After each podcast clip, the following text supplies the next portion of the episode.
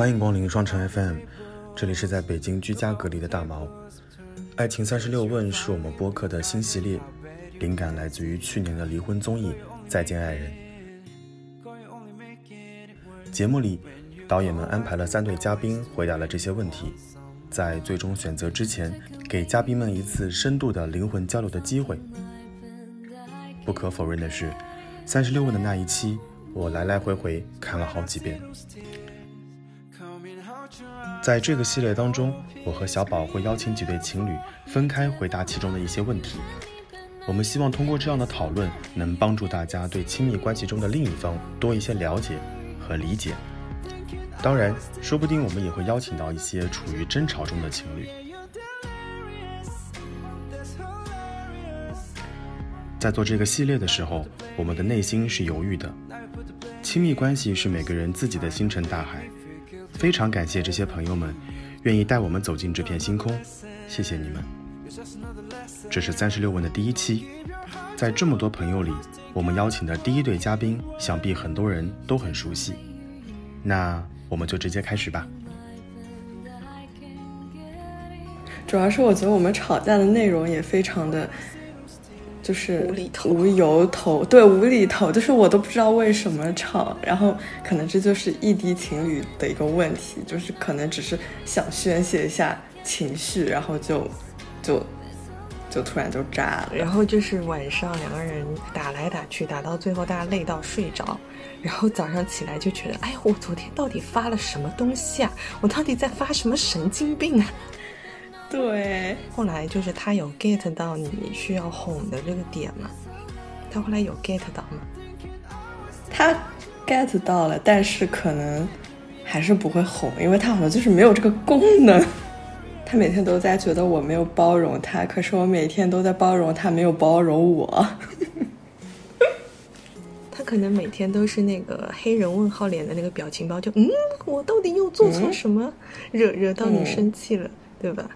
可能可能丽丽听到这边的时候就已经在振臂高呼说：“就是的，饶了我吧！我们出厂设置里面就没有这个功能。”所以就是呃，如果听过我们之前播客的朋友们，应该大概从这个声音当中就听出来，我们今天第一对嘉宾是我们的丽丽跟芋头，就是一对异地正在异地恋的情侣。我们首先欢迎一下芋头，跟大家打个招呼吧。大家好，这里是刚跟丽丽吵完架的芋头。嗯，也是因为你们这一次的这个暗戳戳的吵架，因为其实你们吵架的时候，丽丽其实呃一开始是没有跟我们。说过多的，就是关于你们吵架的事情的。但是你有分别向我跟大毛求助，对吗？可能是上一次，可见我们异地吵架好多次哦。对，所以这个也是大毛当时想到说，我们可以做这样一个系列的一个一个灵感来源吧。再见爱人，其实这个综艺，呃，之前你跟大毛都有跟我推荐过。然后他觉得说，就是《人间清醒》看完之后，就是对两性关系、亲密关系来说，还是会有一些思考跟启发的。那么在这个当中，比较经典的就是有这样一个三十六问，嗯，所以我们想说，就通过这个节目，就是可以来真实的就是采访现在正在两性关系当中的嗯情侣，希望能够通过你们彼此就是。的这个回答呃讨论，就是听到对方的一个真实的一个一个想法之后，能够更加促进呃彼此之间的这个感情。嗯，好，所以呃我们这一次的这个环节的话，这个三十六问当中的十道题目是芋头选的，我们还是会比较偏爱女生一点，就主动权就给给到你，对吧？我看我我听那个我听丽丽的那个录音，最后她她。提出的一个灵魂拷问就是为什么这个题目是芋头选，不是我来选呢？这个对吧？这个呃，这个关系当中谁的地位高一点就昭然若揭了，已经。嗯，很好。然后听完那句话以后，我就很想揍他。你你听完他的答案，可能更想揍他吧？就是，哎，晦气。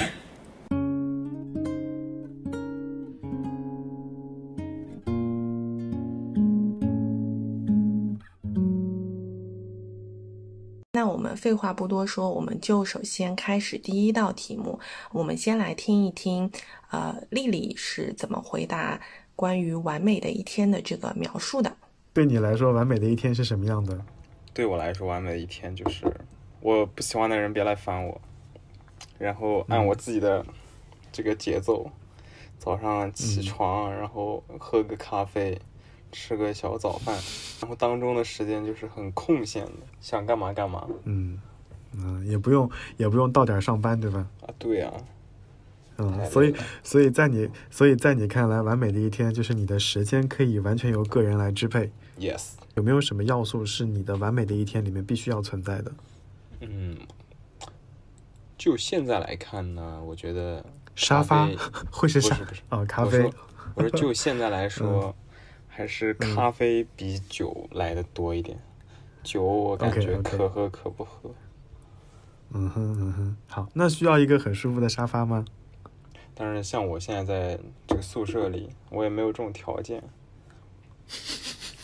我感觉我刚刚预想的就是我的嗯普普通通的一个没有人打扰的休息日，嗯，是我比较完美的一天。明白明白，很我我很能理解。就他的完美的一天居然没有我，真的气死我了。大毛还提醒他来着，说，呃，你的完美的一天里面是不是有一些必备的一些一些东西？他说咖啡，对，咖啡啦，他说什么沙发啦，就不知道他们男生脑子里面到底在想点什么东西。我当时就就心里面就在想，难道你必备的不是芋头本人吗？就标准答案在这里，对不对？他可能是觉得我每天都应该出现在，哦，他可能是那个时候在生气吧，所以就就芋头还是不要必备了。哦，原来是你是这样子去理解的。那芋头，你来分享一下你的答案吧。你就是你心中的完美的一天是怎么样的？OK，这是一个不生气的芋头版的完美的一天。首先，早上我要睡到自然醒，然后呢，一睁眼就可以看到阳光穿进窗帘的那种，可以闻到被子上有香香的味道，呃，可以捏住丽丽的鼻子，叫她起来给我磨咖啡。然后我们会出门吃一顿饱饱的早午饭，西式 brunch 或者油条、包子、豆腐脑都可以，但是要坐在店里的那种。下午可以去找我的好朋友玩，然后他去找他的朋友玩，然后晚上我们去逛超市，啊、吹风、散步，然后回家一起整理冰箱、洗漱、磨蹭，最后窝在床上看电影，说话也可以不说话，这就是我完美的一天。哦，你这个答案就是非常非常的有画面感跟氛围感。然后，男生版的答案就是支离破碎，也不知道他自己在说些什么东西，对吗？哎，但是我从你们两个人的答案当中，我就觉得，就是包括我这几年的一些经验和观察，我我得到的一个呃信息，当然，嗯，就是也不一定是准确的，但是我可以跟你分享一下，就是我觉得往往。嗯，恋爱中的女生，或者说是在进入这样一段关系当中的女生，她不管做什么事情，就是都是会有男生的 part 的，就是特别是嗯，包括你吃到好吃的食物，就是你即使不跟他在一起的时候，你其实也经常会很容易想到他，就是你的生活当中。嗯，大部分就是他是可能在每一个节奏当中，他都是占有呃二分之一，或者是有一个角色在那边的。就虽然说他不一定一直是主角，但是我觉得男生不是，男生好像就是他可以把他的一天，比如说分成八块，比如说呃兄弟朋友，然后吃喝玩乐，然后芋头。那对于对于女生来说，呃，这个就是朋友、学习，呃，丽丽加上呃其他一些什么事情，可能丽丽是穿插在这个每一个部分当中的，或者是丽丽就是优先级排在第一的。但他们不是，他们就是兄弟吃喝玩乐和芋头是同样重要的。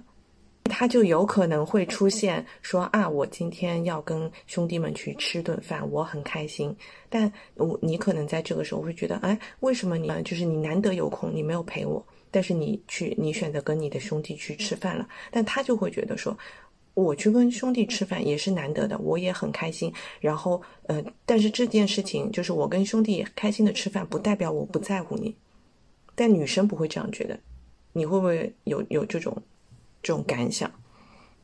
我好像也可以理解这种想法，因为虽然我觉得我是一个很善变的人，就是我现在这么说，不代表我明天会这么做。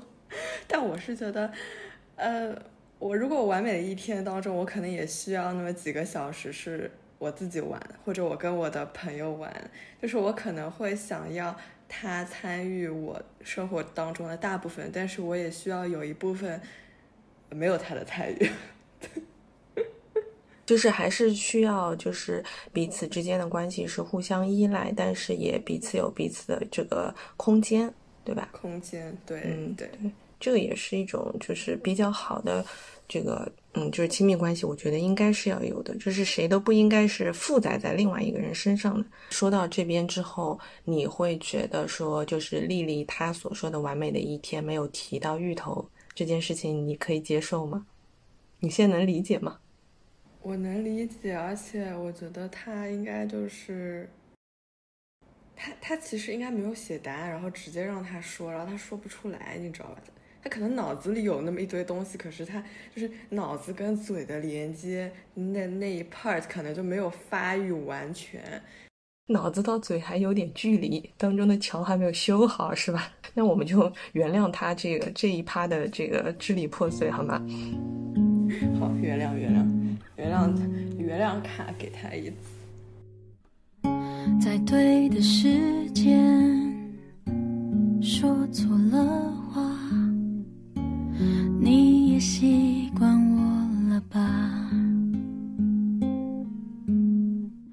还没有到家，太多想象，不跳舞的星期天。等咖啡，等失眠，等你想聊天，等好久，等不见。词穷的瞬间，我等等等等等等，这样在意着。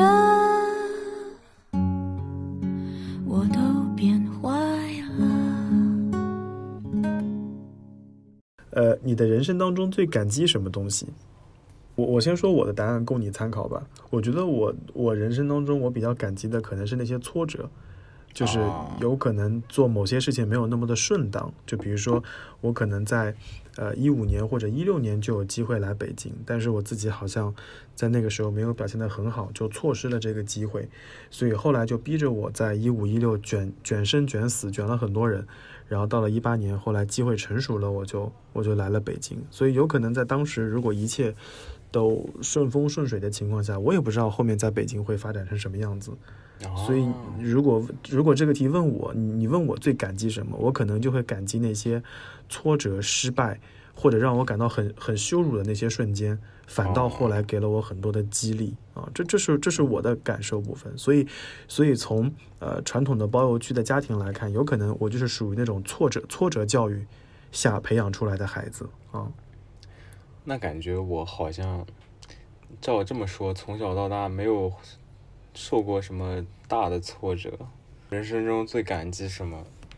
我感觉是我这年龄不够。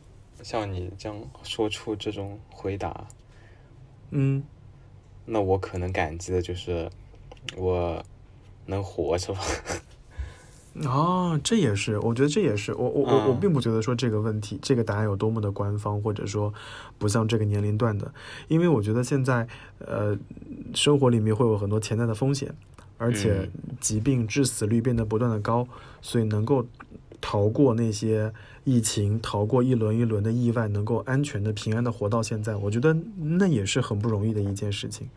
所以在我身边当中，经常会有同学在转发那个水滴筹，你就会听到某人生病了，要要筹重金治病，我就特别庆幸自己是健康的。所以我我我认同你这个答案的，我觉得这个答案也很 OK 的。啊，毛毛老师太会说了。先暂时不说你的答案，也不评价丽丽的答案。我先要评价一下，我先要增补一下大毛的答案。就是我在听他们俩说各自的答案的时候，我我对于大毛的答案的 OS 比较多。第一个就是他说他最感激的是挫折，这个就是当你经历完挫折、顺风顺水的时候才能说出来的赢家说的话，你懂吗？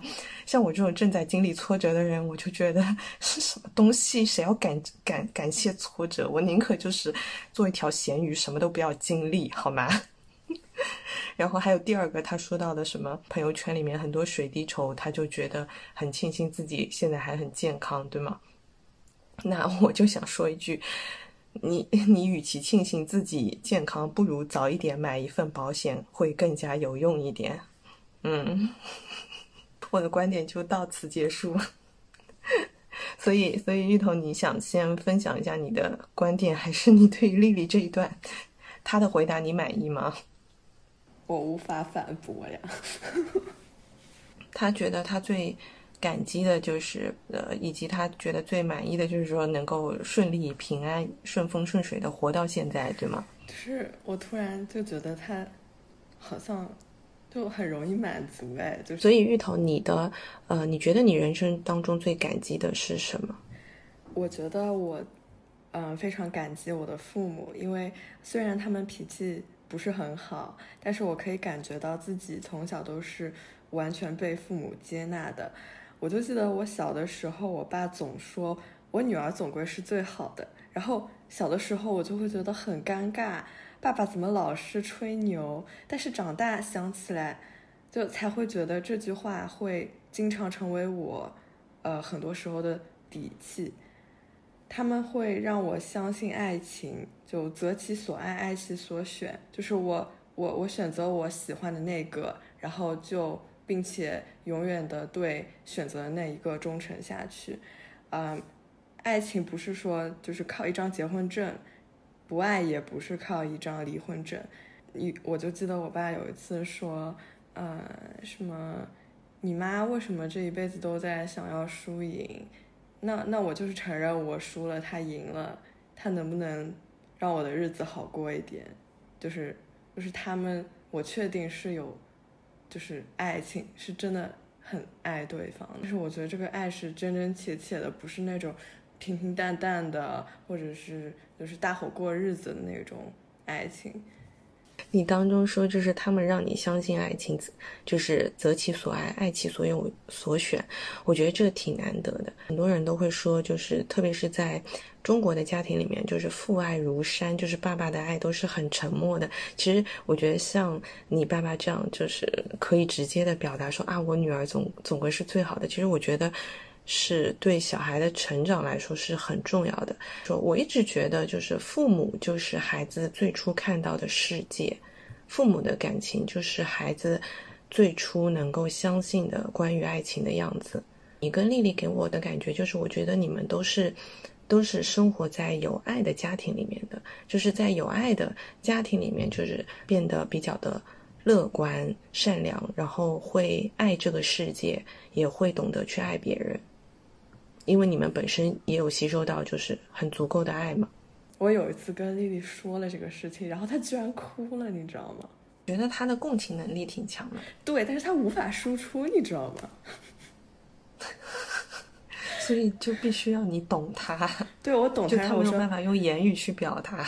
对对对，然后我就跟她说是不是 A B C，然后一二三，然后她说嗯嗯嗯嗯，你说的对。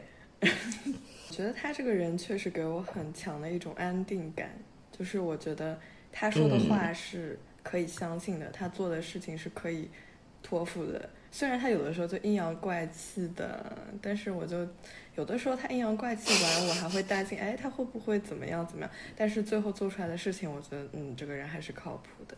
这个就又验证了我跟大毛之前说的嘛，就是不要看男人怎么说，要看男人怎么做，对吧？有的时候就是他们嘴笨一点，你就也不要太要求过高。哎呦，我怎么觉得我今天好像不是在跟你讨论，我好像一直在帮丽丽说话哎。我也觉得，哎呦，他快变成团宠了，真的是。确实是的，就是有时候你们在群里面，你在质问丽丽的时候，然后她就会发那个很无辜的那个小狗狗的那个表情的时候，我就真的觉得她好可怜。在错的时间。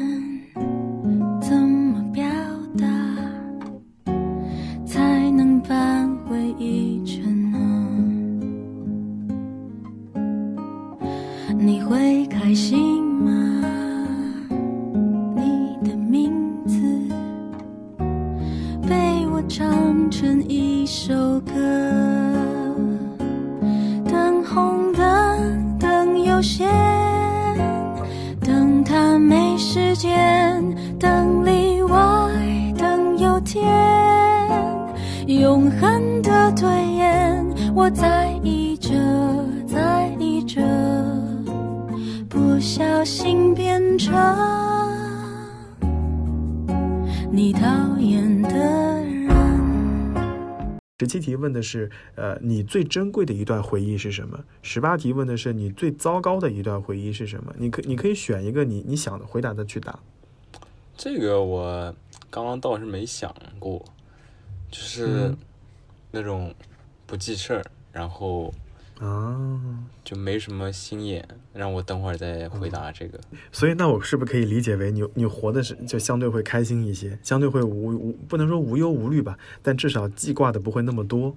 我觉得是，就是会因为一些很小的事情，我会觉得没有按照我自己的那个想法来，感觉有点不爽。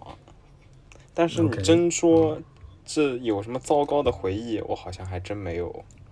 对对对，我就想说，就可能事儿过得很快，过去就过去了，不开心就是一瞬间，过完就过完了，也不至于说有多么的糟糕啊，我觉得。然后过得也挺顺风顺水的，没什么挫折。嗯，有些问题对于你们这些。年纪很轻的对朋友们来说是很难回答的，就是你像这个节目当中，当时问的是一些四五十岁的，他的人生已经经历过了婚姻、生育、家庭的变故，他他经历过太多的事情了，所以他们肯定会有有很好的回答。但是对于我而言，你问我说最珍贵的回忆，可能就是很小的时候，我有有有机会或者有一段时间可以不用工作、不用管学习、不用管任何的事情。啊，你可以出去玩，所以你现在让我想起来，我第一次坐飞机的经历，就是我大概一年级或者二年级的时候，我一个人从家飞到北京，然后当时身上挂着那个无人看管的孩子，然后我爸就把我扔到了那个东航的空姐手上，然后我们从上海飞到了北京，然后降落之后，我是二叔叔来接我，那是一段我。我最珍贵的一段回忆，因为我从来在那么小的情况下，我从来没有长时间的远离过家人，而且在一个完全陌生的环境当中，然后似乎当时上海飞北京还是三叉戟，就是现在想起来可能是一段，嗯，对对对对对，是麦道，对，就是非常珍贵的珍贵的回忆。然后在在家里面，他们可能会找出当时，呃，九几年的时候的登机牌，你就会觉得哦，原来小时候我也有过这么一段很珍贵的回忆哦。我刚刚但是脑子里在想，是不是因为这个时候你才开始讨厌东航？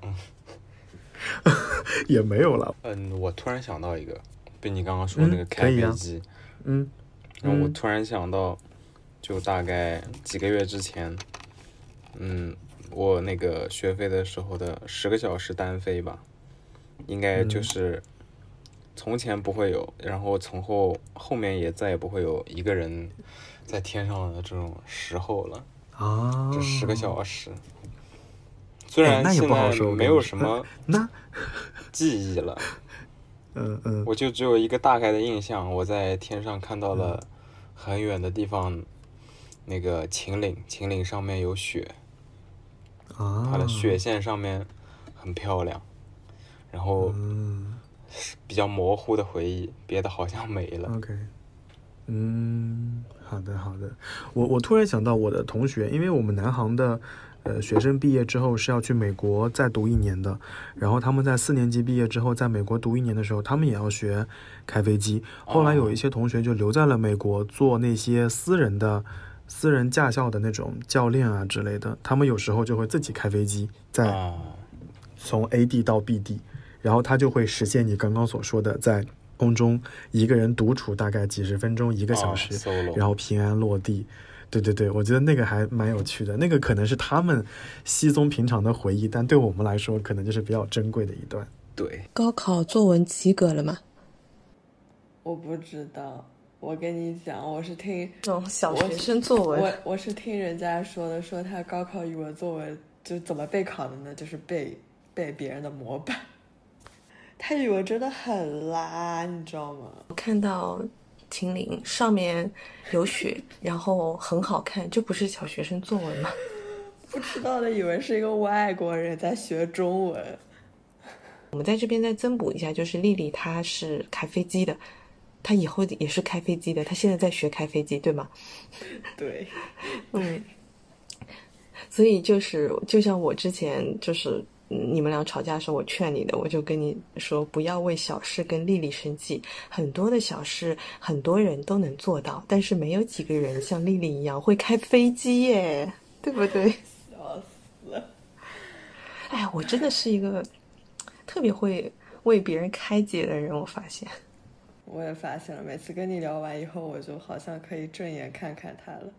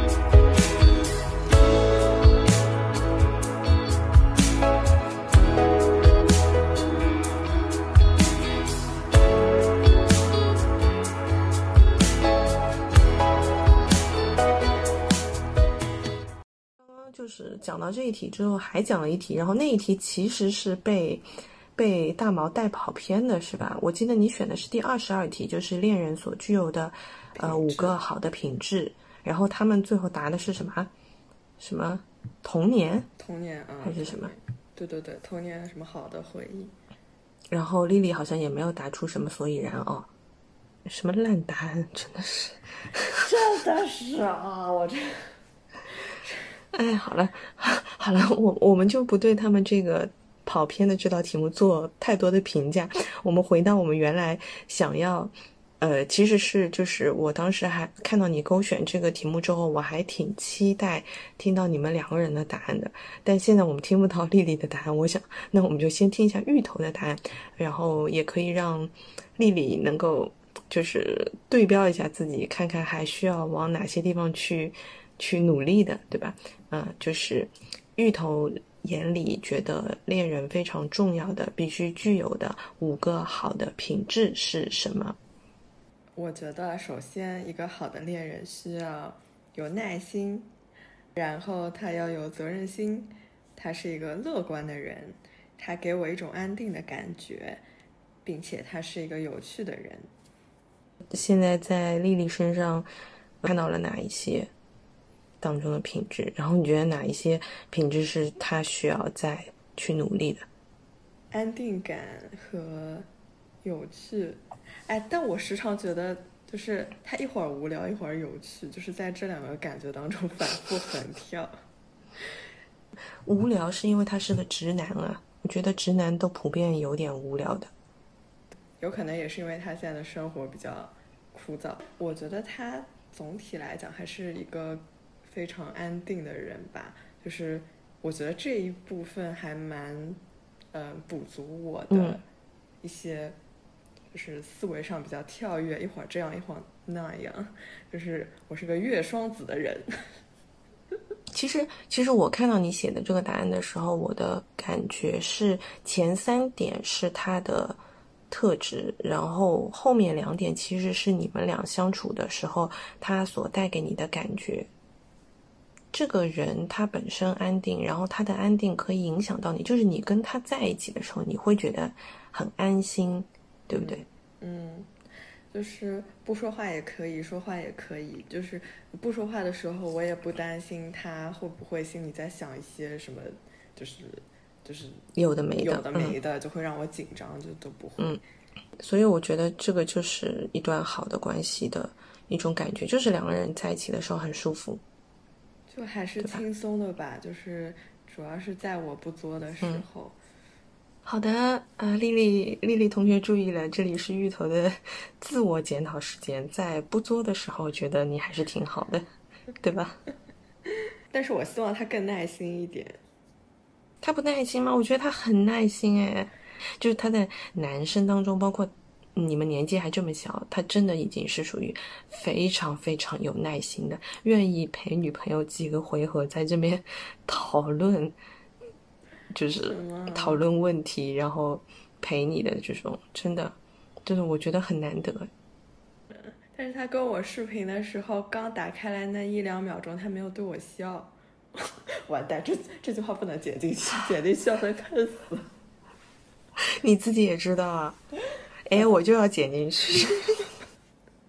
这就是这就是我可能是我们就是前两天吵架的百分之三十的原因吧。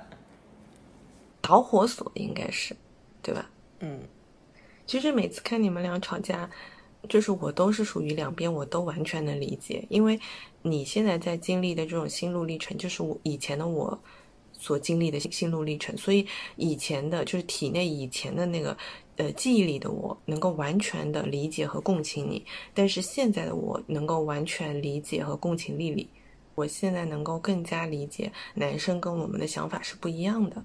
嗯，对，就像因为我现在可能我也会就是属于那种啊，呃，可能我一天工作下来我很累，然后我可能上一秒还有很烦心的事情，但是下一秒如果他给我打视频或者我见到他了，我可能就立马就开心起来了。女生还是会比较容易就是嗯被这种情绪去。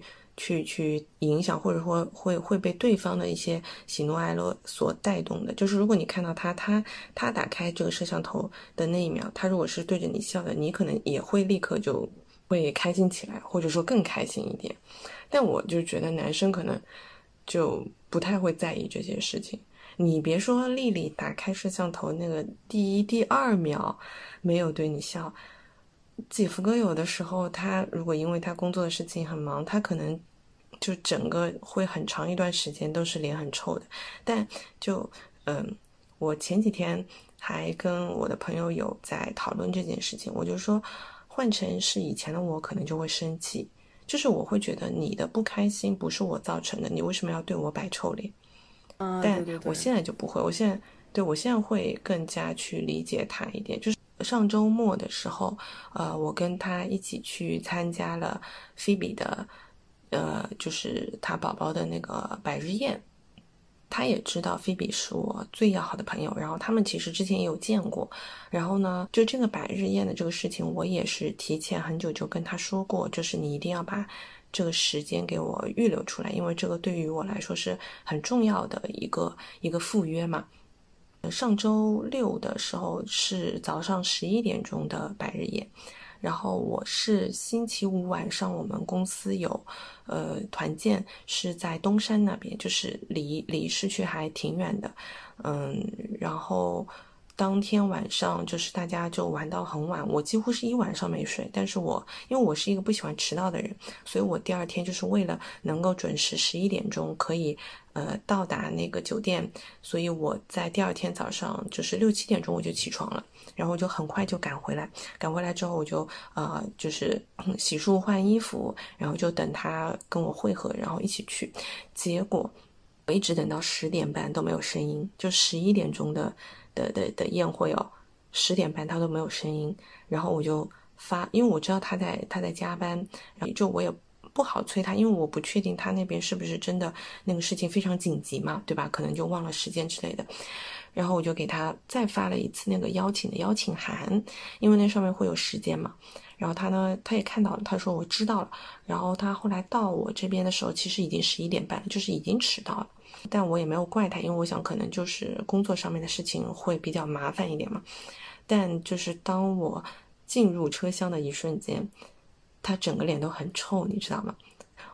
如果是换成以前的我，我就会立刻不爽，我就会觉得明明是你迟到，我这么早赶回来，然后，然后我等你，我也跟你说这个这个事情是很重要的，然后你还给我迟到，然后你迟到之后你还给我甩臭脸，我也不知道你为什么甩臭脸，对吧？我我如果是以前的话，我可能就会不爽，然后可能两人就会大吵一架之类。但那那天就没有，我当时就觉得我也不确定，嗯，我觉得可能他会有一些，就是工作上的事情，可能确实比较烦，然后还沉浸在那个事情里面。然后后来我们就一路上也没怎么说话，然后呃，等下车之后，我们我们去到那个呃就是酒店，然后见到呃菲比。就是夫妻的时候，然后他就他就好了，然后他事后就跟我说是之前就是路上可能有一些不开心的事情啊什么的。就我觉得我现在就会更加去体谅他们，因为我会觉得，嗯，成年人的世界里面有太多太多不得已和很烦心的事情了。就我会觉得，那如果说他的这个烦心就是他没有迁怒于我，他只是可能脸上没有办法立刻转变过来，我就觉得这个都是。很 OK 的事情，所以我觉得可能丽丽她当下结束一天的这个工作学习之后，可能也很累。然后她打开的时候，就那一两秒没有做好表情管理，你就包容她一下吧。我怎么又在帮她说话呢？啊，但是我觉得就是，就听完你说的，我觉得好像二十多岁跟三十多岁人对于恋爱的一些。感悟好像真的挺不一样的，就是二十多岁的人可能都会希望对方为自己改变成就我喜欢的样子。就我我现在意识到，我还蛮经常就是希望他变成怎么怎么样子，这样会让我更舒服一点。但是好像三十岁的人就会，呃，追求的是我们怎么样做让对方都舒服一点，就是让我们的关系变得更加轻松，就是一个双向的东西。好像是我们二十多岁的人需要去努力学习的。嗯，就是三十多岁的人为什么会有这样的想法呢？是因为经历了那么多年之后，你会发现，你要去改变一个人是很难的。所以你能做到的，可能就是说，呃，接受。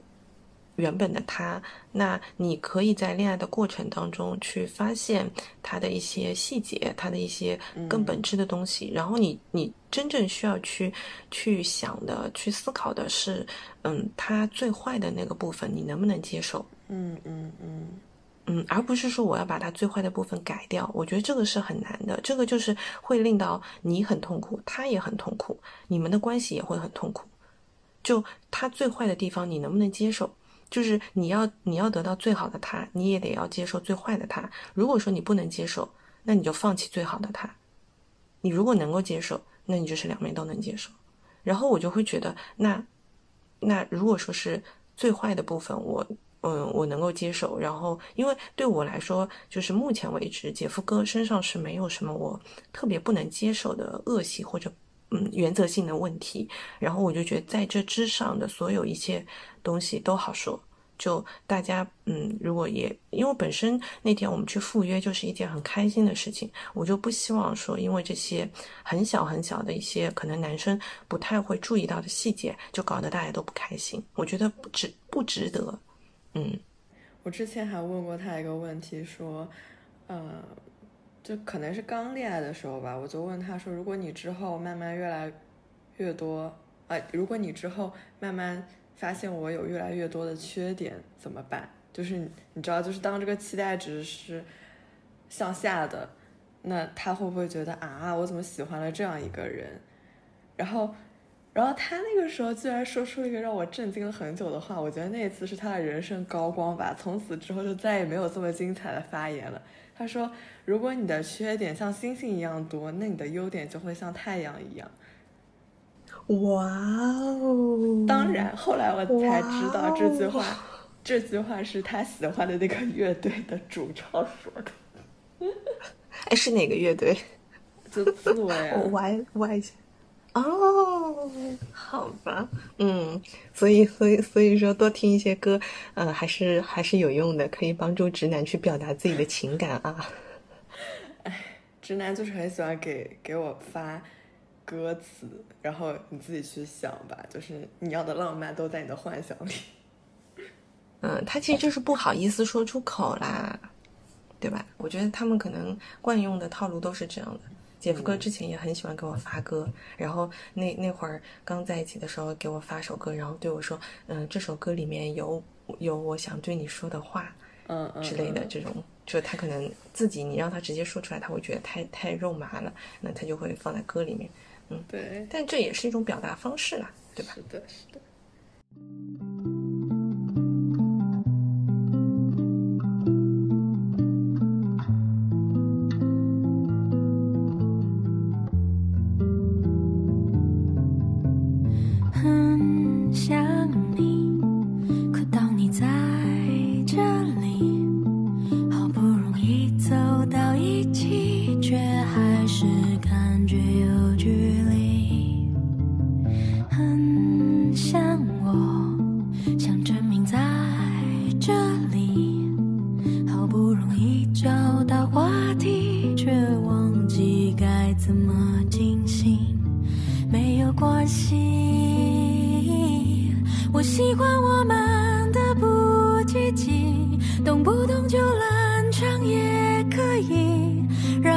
着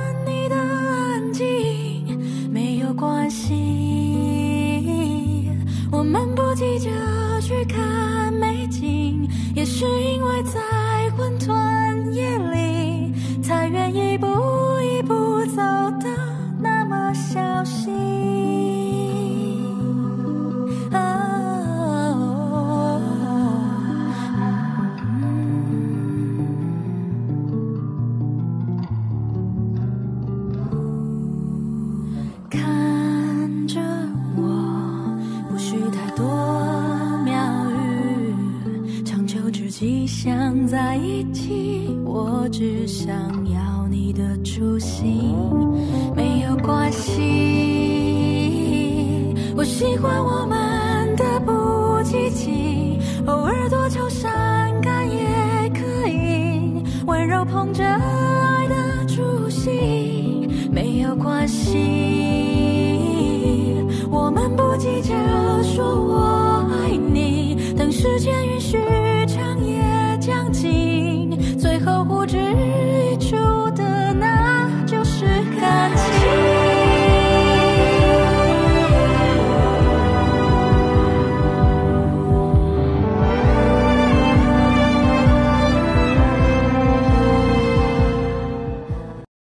从就是丽丽说的，就是嗯，她没有什么糟糕的这个回忆来来看啊，包括她前面的回答，她一直说觉得自己是一个顺风顺水的人。其实我觉得。倒也不一定是真的，就是事实上的顺风顺水。就是我我一直觉得，我觉得丽丽她可能本质上，虽然说我们说，哎，她是双鱼座，喜欢阴阴阴或者怎怎样，或者什么阴阳怪气啊、死阳怪气啊，或者想得多啊，或者怎么样。但我觉得她总体来说是一个，嗯，比较乐观跟豁达的人。因为我一直觉得，同样的一件事情，如果是一个乐观豁达的人来看的话，他就会觉得没有什么。然后，包括他也是一个不往心里去记事情的，就是不记仇的人，就过掉就过掉了。嗯，这个所以我觉得他确实是吧？就是我他性格还挺好的，有很多小事情可以让他就是不爽，就是其实他是一个对小事情还蛮龟毛的人，但是他又是一个大体上很快乐的人。就是我觉得，嗯，倒倒也不是说多么快乐，就是好像有点不会往心里去，然后不太记仇那种。所以这道题目你的答案是什么？最珍贵的回忆呀，我觉得是我就是在。国外留学的回忆，就是和同学合租，一起上课、买菜、做饭，然后一起学习，还有一些呃同学圈里面的 drama 事件。然后那几年，我觉得不管是学习还是生活，都能够明显感觉到自己一直在进步，在走出自己的舒适圈，越来越有大人的样子。每一天的生活都是新鲜的。然后我。之前看到有公众号，就是说为什么留学生都很怀念自己的留学生活，就不一定是在那几年我吃了什么好吃的，然后经历了什么，就是呃骄奢淫逸的生活，其实不是，就是真正留给自己心里最珍贵的回忆是每次踏出舒适圈的那种经历，就是在这个城市。生活的那几年，我感觉自己真的每一天都在长大。我觉得这个的确是很珍贵、很难得的一个回忆。像我的话，就是没有这样子的一个经历。就是我一直觉得海外党，呃，就是海外留学的，或者说是，嗯，哪怕说是，就是比较提提早。嗯，提早出来就是就是，比如说北漂、沪漂的这些人，当然他们可能还是在你们你们留学党的后面，就是年纪再大一点的时候，对吧？就是初入社会的时候。像海外留学党的话，应该是最早就是年纪最小的一批，先学会独立，呃的，就是独立生活的准大人。我觉得这些回忆，它不仅仅是珍贵的回忆，就是让你觉得啊，我在。我在每天，我都我都可能在不断的 get 一些新的技能，我在进步。我觉得就是这个更会成为你日后人生当中非常重要的一笔财富。像我就挺遗憾的，我我至今为止我都觉得我自己没有完全的独立，因为我没有这样子完全独立的生活过。嗯，所以嗯，我有的时候也会就是。会有一些紧张，就是如果我真的自己独立去生活，或者说我直接就越到了两个人的生活的时候，我会不会不适应？我会相信，就是像你们有过这种，嗯，海外留学经验，就是有有过独立生活的人，你在跟另外一个人生活在一起的时候，你会更更容易去处理一些事情，因为因为日常的琐碎，其实你们已经都适应了，对吧？就只剩下是。就是跟对方的一些磨合，但是对于像我这些这样的人的话，我首先我还得要学会独立去面对，就是日常的这些琐碎的这些呃，就是生活，然后再是两个人的一个磨合。就我觉得这个挑战会比你们来的更大一点，你们等于是提前就把这门课给修掉了。对，而且呃，我出去的时间就比较早嘛，是我高中的时候就过去了，但是那个时候，我现在想想就是。好像，比如十五六岁的时候，需要一个人独立去完成一些事情，就那时候的自己并不觉得害怕，但是我现在想起来会觉得哇，还挺厉害的。但是可能长大了反而就没有那种就是初生牛犊不怕虎的那种冲劲，你知道吗？但是十五六岁的时候就就刚刚获得自由，然后就特别跃跃欲试的感觉。年纪越小胆子越大，年纪越大胆子越小。看到网上的一些信息的时候，我就会觉得哇，就是我何其幸运！我我以前一个人出去的时候没有遇到过这些事情，我就是我想想会后怕。我记得十年前我自己一个人晚上坐火车，然后还坐飞机，再坐大巴去，那时候是去看鸟巢演唱会嘛。然后我记得我是半夜落地的北京，然后我住的那个地方叫公主坟。哦，我就你听这个名字，就对啊，对啊，我就觉得我自己一个人就是到处这样走，我真的一点点都没有，都当当时的我是没有那些防范的那那那些心的，但我现在就觉得何其幸运，我没有遇到那些不好的事情。但现在现在你再让我这样，就虽然我现在有很多的一些防备的呃心理啊，或者说知识啊这些，然后也比以前要成熟、更聪明一点，或者说更有智、更有一些生活智慧之后，我反而不太再敢去做那些冒险的事情了。嗯，觉得我现在还是经常提醒自己要有冒险精神。你跟丽丽一起去嘛，这样会更安全一点。是属于在我后边说啊，你小心这个小心那个的男妈妈。你们的这个绰号真的是很搞笑。确 实。然后我们来听下一题。如果你知道你会在一年之后突然死去，你会想改变现在的生活方式吗？为什么？我觉得这个，他给你一个你这个死期的话，你会活的比较没有顾虑吧。